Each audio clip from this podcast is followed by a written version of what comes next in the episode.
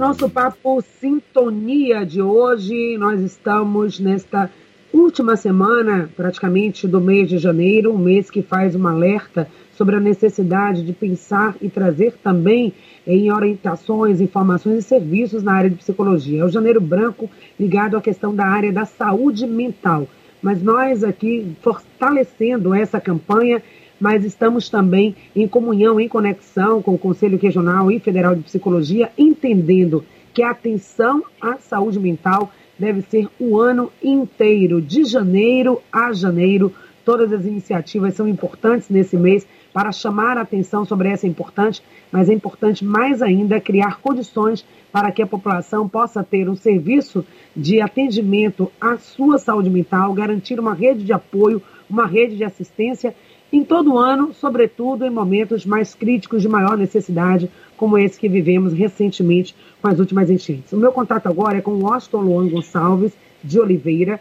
Ele é psicólogo e ele é conselheiro presidente do Conselho Regional de Psicologia da Bahia, do CRP 03-18055. Confere, Washington, bom dia, bem-vindo aqui ao nosso programa.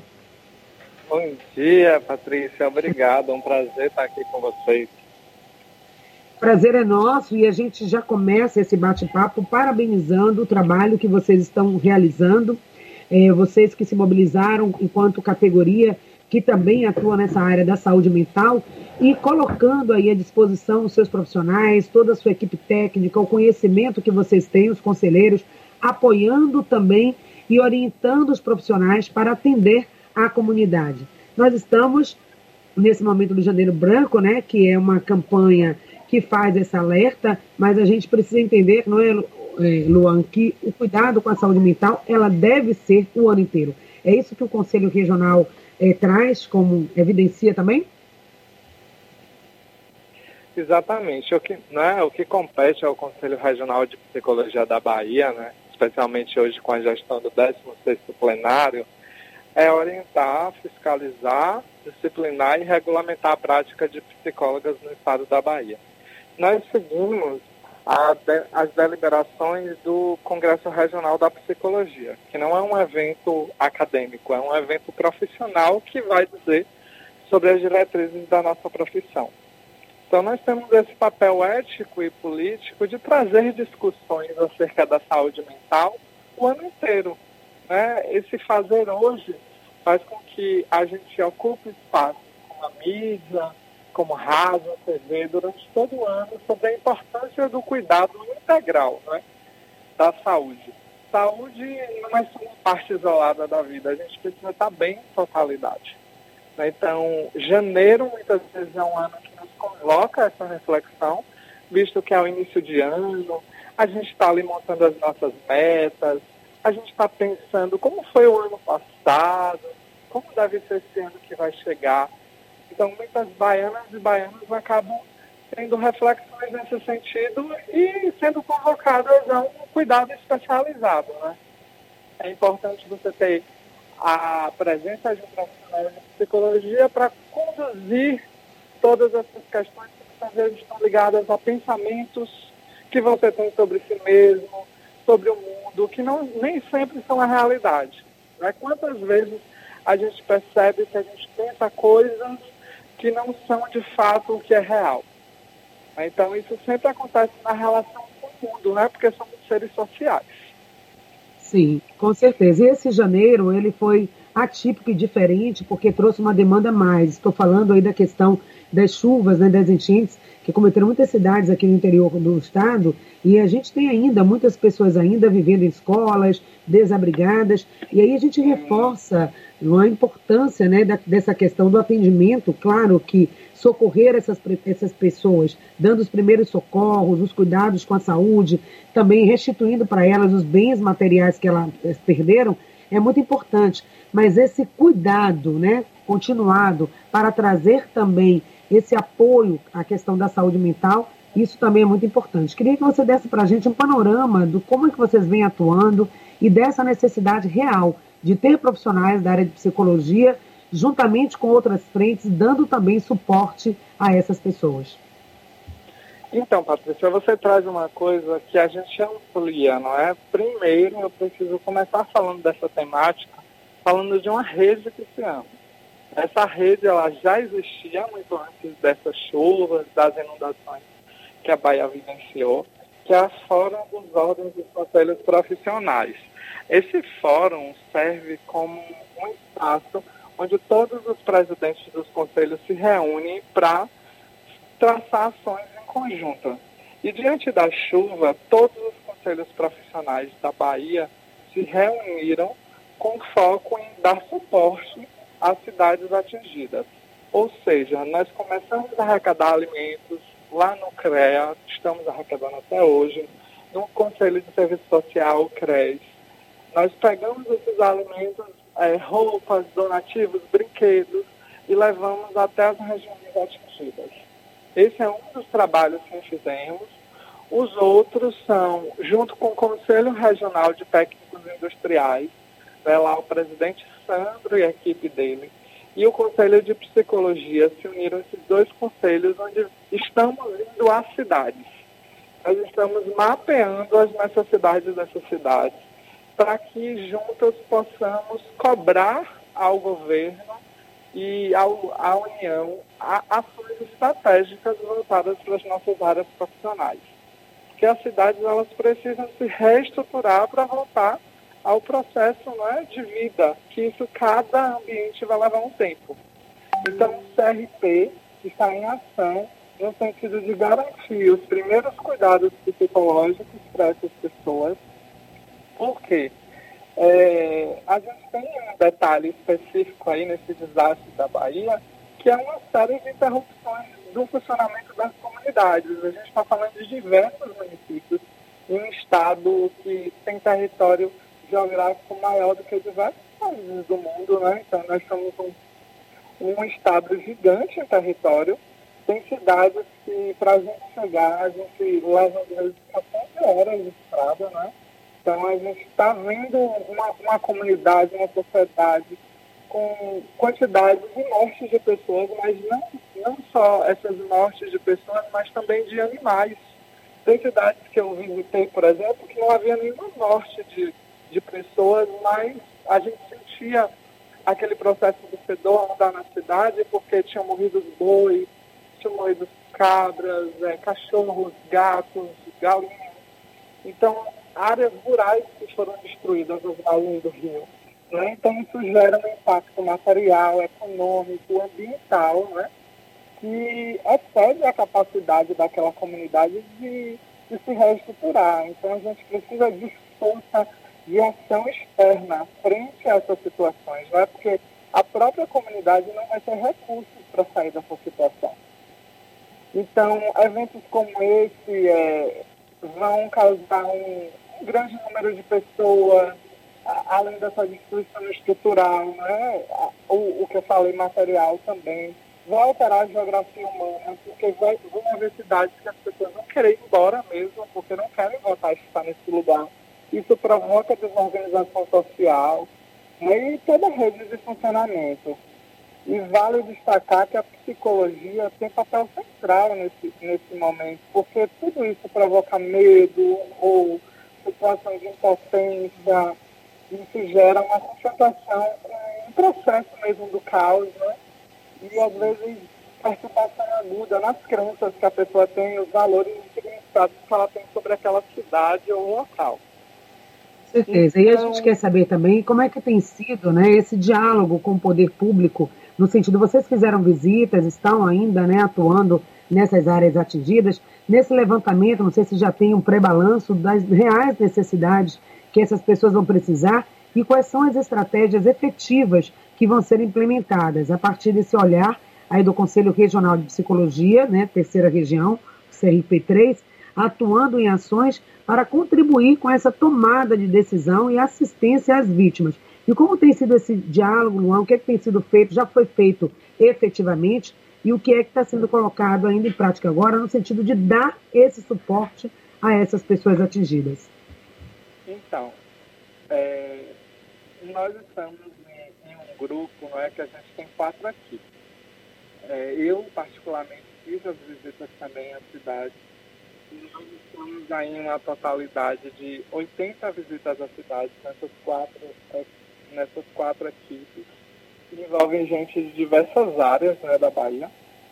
Tem a Carol Moura, que é lá da região de Coraci, que uniu a gente, o Ederilson Yara de Feira de Santana, eu em Salvador e a Priscila de Vitória da Conquista e a Tatiana ainda está lá em Luiz Eduardo Magalhães.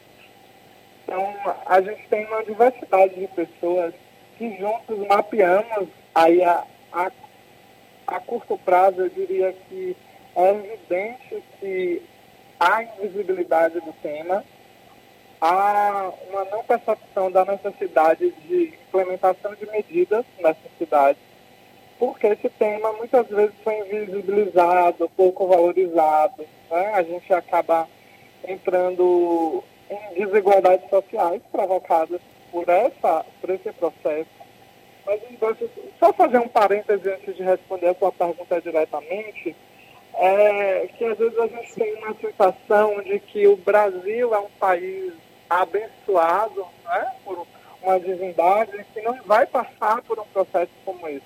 Então a gente acaba invisibilizando também uma realidade nordestina de um desastre silencioso, que é a seca. Né? Quando a gente vai estudar os impactos sobre a seca, que não são realidades do nosso, do nosso estado, e dizer que cidades como essa já vivenciavam a seca e viveram o inverso, né? passavam a viver uma inundação. Quando a gente estuda a seca, a gente vai ver uma, uma série de, de questões na saúde mental e de doenças relacionadas à qualidade de água, de ar, até câncer, né? comprometimento aos serviços de acesso à saúde. Vou fazer um parêntese também, Luan, me permita, já que você é. fez, antes da gente seguir com a resposta, é, a primeira pergunta, é que não precisa ter um desastre como esse, uma situação de emergência como essa que vivenciamos, que chamou a atenção de todos, né, pela forma, pelo impacto que teve. Mas nós já vivemos situações, por exemplo, em algumas comunidades, pensando agora é, também nas comunidades, por exemplo, indígenas, que já sofrem com uma série de dificuldades. Comunidades Sim. outras também que não têm esse acesso à saúde mental.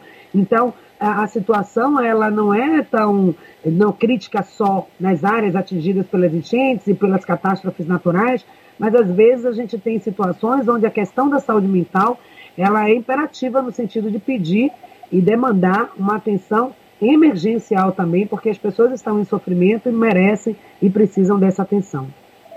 Perfeito. Por que eu estou fazendo essa ligação, Patrícia? É porque o nosso estado, os municípios, é, e a, a, própria União tem um processo da, da proteção integral, a defesa civil, né? deve ter protocolos de atuação.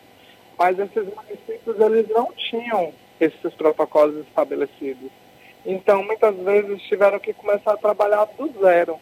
E isso eu estendo até aos profissionais de psicologia que não tinham informações específicas para emergências e desastres, que é algo que demanda uma atenção especializada. Não é uma prática assim privativa, mas requer um suporte, que não vai ser aquela psicoterapia a longo prazo, vai ser primeiro socorros psicológicos, vai ser um processo ali de, de acolher a pessoa é, de uma forma muito breve específica, para que ela possa voltar às atividades no tempo dela, porque envolve uma complexidade de sentimentos, de emoções e de sensações que vão surgir frente ao impacto da perda da casa, não é? A realidade, já para eu caminhar para a resposta da sua pergunta, a realidade da população idosa que não quer sair das casas, que mesmo com a água batendo ali no joelho, querem continuar nesse espaço, com risco daquela casa cair, continuam nesse espaço também. Então, o Conselho de Psicologia fez uma ação específica que foi convocar o Estado para um bate-papo na Secretaria da Assistência e na Secretaria da Saúde. E aí a gente conseguiu avançar nesse ponto que o Estado está contratando profissionais específicos para treinar essas pessoas. Então nós estamos articulando com eles, fornecendo dados de profissionais com experiência também nessa área, para que os profissionais da saúde e da assistência possam ter formação específica para esse cuidado, que é um trabalho multiprofissional. Não existe um saber mais importante que o outro. A gente tem que pensar numa qualidade de vida, numa saúde integral e no aspecto social na emancipação desses sujeitos, para que eles possam lá novamente seguir a vida, não é? Construindo novas formas de ser e se prevenindo de futuros acidentes. E aí é, é importante destacar que a gente tem uma mudança climática não é? no, no Brasil, isso já está evidente. Lugares de seca estão virando lugares de inundações e lugares frios estão virando lugares secos. Então, o aquecimento global está em ação. Isso é fruto do nosso processo de industrialização mesmo, da infraestrutura das nossas cidades. Mas a gente precisa pensar em medidas econômicas, de infraestrutura, medidas jurídicas, medidas sociais, de saúde. E aí a saúde eu gosto de fazer esse destaque físico e psicológico, e a, além de questões estruturais, educacionais, ambientais, tecnologias e políticas institucionais que possam atender essas cidades atingidas que estão fragilizadas. Com certeza, é todo um contexto, né? Todo um, é um cenário que precisa ser reconstituído. Esse cenário externo de todas as perdas materiais, dos direitos, precisa ser restabelecido e também essas bases psicológicas para que essas pessoas tenham condição de seguir em frente. Então, eu acredito que essa resposta de saúde mental não deve ser deixada em segundo plano, deve ser sim priorizada, tanto para as pessoas afetadas, por todos esses motivos que você colocou aí, né, como elas são, foram afetadas por isso, sobretudo os idosos, e também os profissionais que estão nessa linha de frente, que não só a formação necessária para lidar com essa situação específica, mas cuidar da sua própria saúde mental também para atender. Então, eu acredito, Luan, queria que você falasse um pouco disso, são três frentes de ação, né? É o trabalho de atendimento à prevenção, talvez, do aumento desses impactos da saúde mental, por conta de todo esse bem-estar psicossocial que foi é, abalado dessas pessoas. Tem pessoas que já tinham demanda de saúde mental e que agora estão vivendo essa situação. Como é que está sendo lidar com essas pessoas que já estavam em tratamento? E depois também o cuidado que vocês estão tendo para preservar os próprios profissionais que estão em campo. Sim, sim. É, eu queria só acrescentar um aspecto que eu acabei esquecendo. A gente também fez uma ação em conjunto com a Fiocruz, com a Organização Mundial da Saúde, a partir de um braço dela, que é a Organização Pan-Americana da Saúde, e também com o Conselho Federal de Psicologia, como você sinalizou na sua fala inicial. Nós fizemos uma live que está no nosso canal do YouTube, CRP03 Vídeos, que são os impactos psicossociais das inundações. Né? Como é que a gente, enquanto comunidade, como é que os profissionais da saúde, especialmente os psicólogos, vão atuar frente a essa demanda? Então, isso daí acontece porque a gente precisa pensar em estratégias de cuidado. Vou falar uma questão central nesse aspecto, que é, naturalmente, as pessoas passam a ter alguns sintomas psicológicos. E aí a própria Organização Mundial da Saúde diz que os cuidados psicológicos devem estar na atenção na, na linha de frente, nos primeiros cuidados. Essa live também foi organizada em parceria com o governo do estado, nessas ações que a gente está tendo conjunto. E aí, é, vale destacar que é normal aparecer alguns sintomas clinicamente inexplicáveis. Depois de fazer exames físicos, eu vejo que a pessoa não tem nada inexplicável ali. Situações de convulsão, epilepsia, né, ansiedade, depressão, transtorno pós-traumático, são coisas que vão surgindo aí frente ao susto, ao impacto das inundações. Então, é, atrelando a, a esse mix de, dos nossos temas, né, a gente precisa pensar que o janeiro para a Bahia ele tem sido um janeiro desafiador, porque a gente está vivendo uma pandemia, um, um aumento do, dos números de contaminação a gente está vivendo H3N2 ao mesmo tempo e gripes e resfriados também que ainda circulam no nosso estado. E as pessoas vivendo esses processos de perder a sua casa, o seu lugar, ainda vivem em abrigos e há muito mais risco de transmissão nesses lugares, né? E é importante destacar que a gente precisa de um janeiro que nos conscientize que ele precisa ser de todas as cores, não só branco. Ele precisa ter saúde mental, de janeiro a janeiro, como você mesmo sinalizou, de todos os cantos das cidades, né, como a gente vem discutindo no CRP 03, na área urbana e na área rural. E eu dizer assim, precisa ter saúde lá no posto, na escola, na comunidade, no trabalho, no trânsito, onde quer que você esteja, não é? A saúde mental é algo que a maior parte das pessoas acabam, quando ouvem falar em saúde mental, pensam assim, ah, é uma doença mental. Não, a saúde mental implica muito mais do que a ausência de doenças mentais. A saúde mental compreende que ninguém é perfeito, que a gente vai ter emoções, sentimentos, sensações e que a gente vai saber lidar com aquilo. Que a gente vai vivenciar diariamente alegria, amor, satisfação, raiva, tristeza, frustração e que a gente vai ser capaz de enfrentar os desafios, as mudanças de que a Bahia vem passando, né? Nessa vida cotidiana. Isso com equilíbrio e sabendo buscar ajuda profissional quando eu perceber que eu não consigo lidar com os meus conflitos. Sim. Que eu não consigo lidar com as situações que antes eu conseguia com maior facilidade.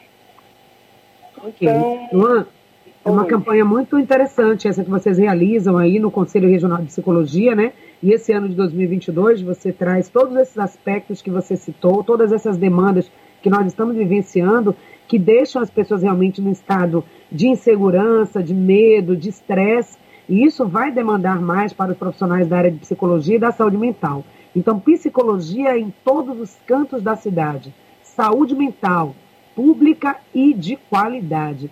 Então, como garantir né, e ampliar os espaços de inserção da psicologia em todo o território baiano, garantindo que as pessoas de fato possam ter acesso. Algumas pessoas dizem, mas é difícil, a gente tem um psicólogo, não tem serviço gratuito, inclusive vocês têm uma nota né, técnica a respeito disso, de serviços gratuitos, inclusive em período de campanha. Mas como é então que a gente vai garantir a presença e a inserção da psicologia no território baiano para que essa saúde mental que você falou seja efetiva? Então, é, é muito importante essa, essa convocação que você faz para que a gente perceba que a saúde, não é, inclusive a vida, são direitos constitucionais garantidos para nós brasileiras e brasileiros. Compete o poder público prestar saúde integral a todas as pessoas. Então, o Conselho Regional de Psicologia da Bahia defende muito a inserção de psicólogas nas políticas públicas.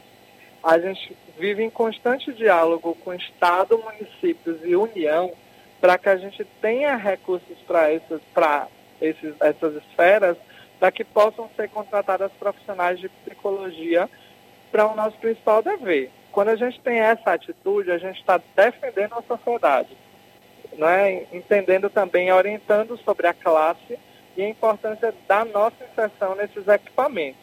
A unidade de saúde, conhecida como posto de saúde muitas vezes, que tem na maioria das comunidades, é a porta de entrada para esse serviço. Então, a gente defender a rede de atenção psicossocial, a especialmente aquele CAPS, onde a gente atende as pessoas numa lógica anti-manicômios, porque as pessoas devem ser cuidadas em liberdade, são formas de defesa de espaços como esse que são acesso. Existem municípios que possuem ambulatórios de saúde mental também, na ausência de CAPES, ou mesmo tendo CAPES, acabam tendo ambulatórios.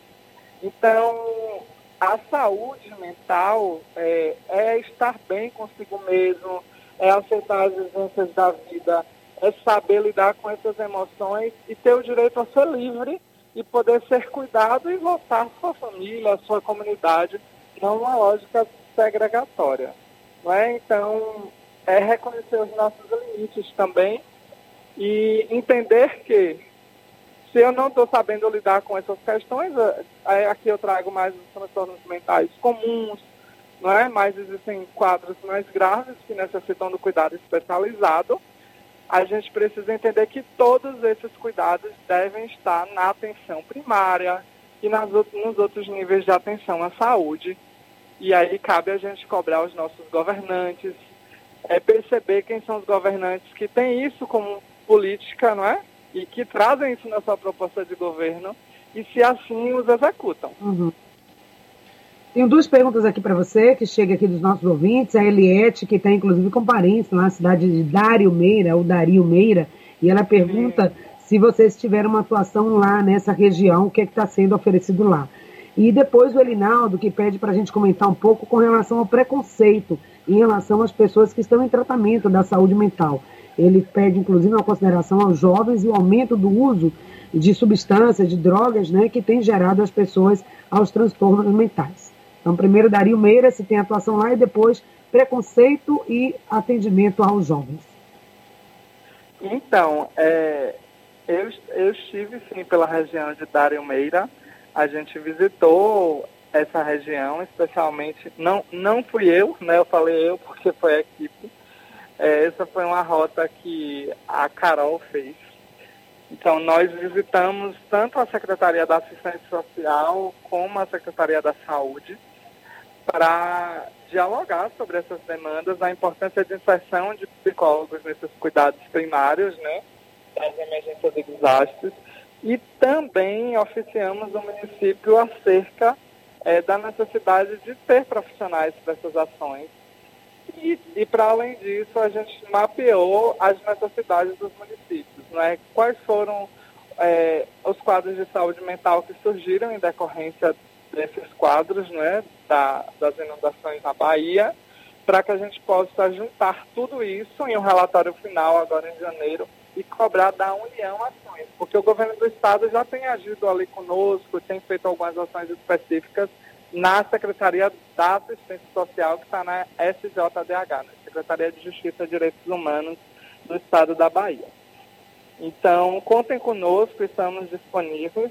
É, um abraço a toda toda a população de Dário Meira. E o CRP03 é uma porta aberta aí sempre que precisarem dos nossos serviços. E em relação a outra pergunta, é, eu tenho visto muito esse processo do, do preconceito mesmo né, das pessoas que utilizam serviços de saúde mental.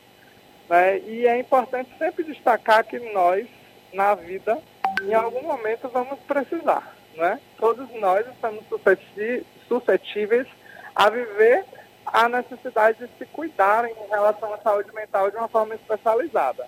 Isso não quer dizer que eu já não precise ou não acesse o serviço. É a mesma lógica da emergência, não é o desastre que a Bahia viveu.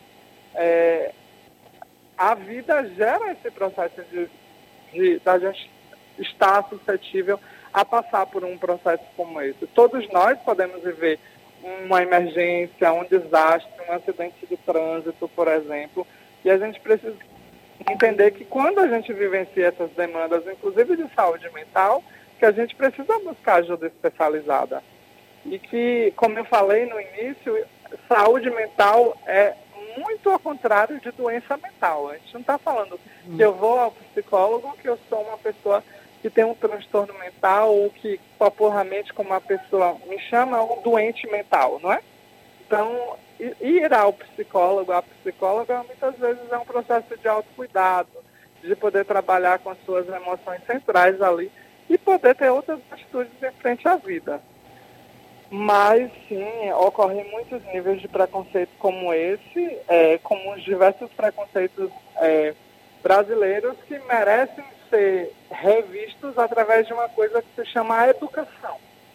Então, que os municípios possam fazer educação em saúde, com participação social, com voz ativa das pessoas que utilizam serviços de saúde mental, para gente, a gente perceber é, que essas pessoas estão ao nosso redor e podemos, em algum momento, ser elas deles também.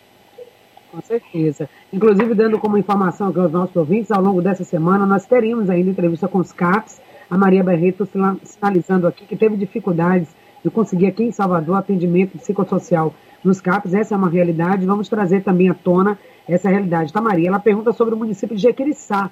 Não sei se vai dar tempo a gente responder. Estamos finalizando aqui a entrevista com você, Lu, agradecendo e parabenizando mais uma vez a ação do Conselho. Deixo aí esses minutos finais para que você possa fazer suas considerações, deixar mensagem, como as pessoas podem ainda contribuir a arrecadação que ainda continua aí no Conselho, enfim, suas dicas finais Sim. rapidamente. Então, é, para finalizar, é só destacar que eu, eu presencialmente estive em Jequiriçá, conversei com a secretária da Saúde e também com a passada da assistência social né, além de visitar a Secretaria de Obras junto com o Sandro, é, para os processos de reestruturação da cidade. É uma das cidades mais atingidas que eu visitei. Né? Vocês estão se reestruturando. Então, estamos tendo um olhar especial pelo município, estamos, comunicamos o Estado a realidade de vocês também. E ações específicas já começaram a serem feitas, inclusive com reuniões com as equipes para a gente pensar em ações estratégicas para a cidade de Jequiriçá assim como o Vale, não é? Ali naquela região muito afetada. Então, gente, é, acabou que o tempo passou bem rápido, né? Só reforçar que a, a, o CRP03 é a casa forte da psicologia baiana. Estamos disponíveis para o que a sociedade baiana precisar. Continuaremos na defesa do nosso dever, que é orientar, fiscalizar e disciplinar, e lutar por políticas públicas também, não é? Tudo isso com foco nos direitos humanos, no direito à vida de todas as pessoas. Eu gostaria de, na minha fala final, de deixar o meu abraço especial a todas as baianas e baianos. Contem conosco sempre e agradecer o convite para essa entrevista. Viu? Sempre que precisar estaremos aqui. A gente estava tentando ver um horário em comum nas correrias das nossas vidas, mas deu certo, né, Patrícia? Com certeza. Obrigado por tudo. Para... A gente que agradece também, tá? Conseguimos aí ajustar a nossa agenda, estamos em sintonia, vamos permanecer ao longo do ano, em outras oportunidades também. O programa também se coloca à disposição para trazer, inclusive depois desse relatório, ao final dessas visitas de conclusão, os encaminhamentos que vocês vão fazer, é, o que, que vai sair a partir desse levantamento todo, que tipo de ações estratégicas e políticas para a saúde mental podem surgir a partir desse episódio, desse janeiro atípico que estamos vivendo. Muito obrigada mais uma vez. Eu conversei com Austin Luan Gonçalves, ele que é psicólogo e conselheiro presidente do Conselho Regional de Psicologia da Bahia.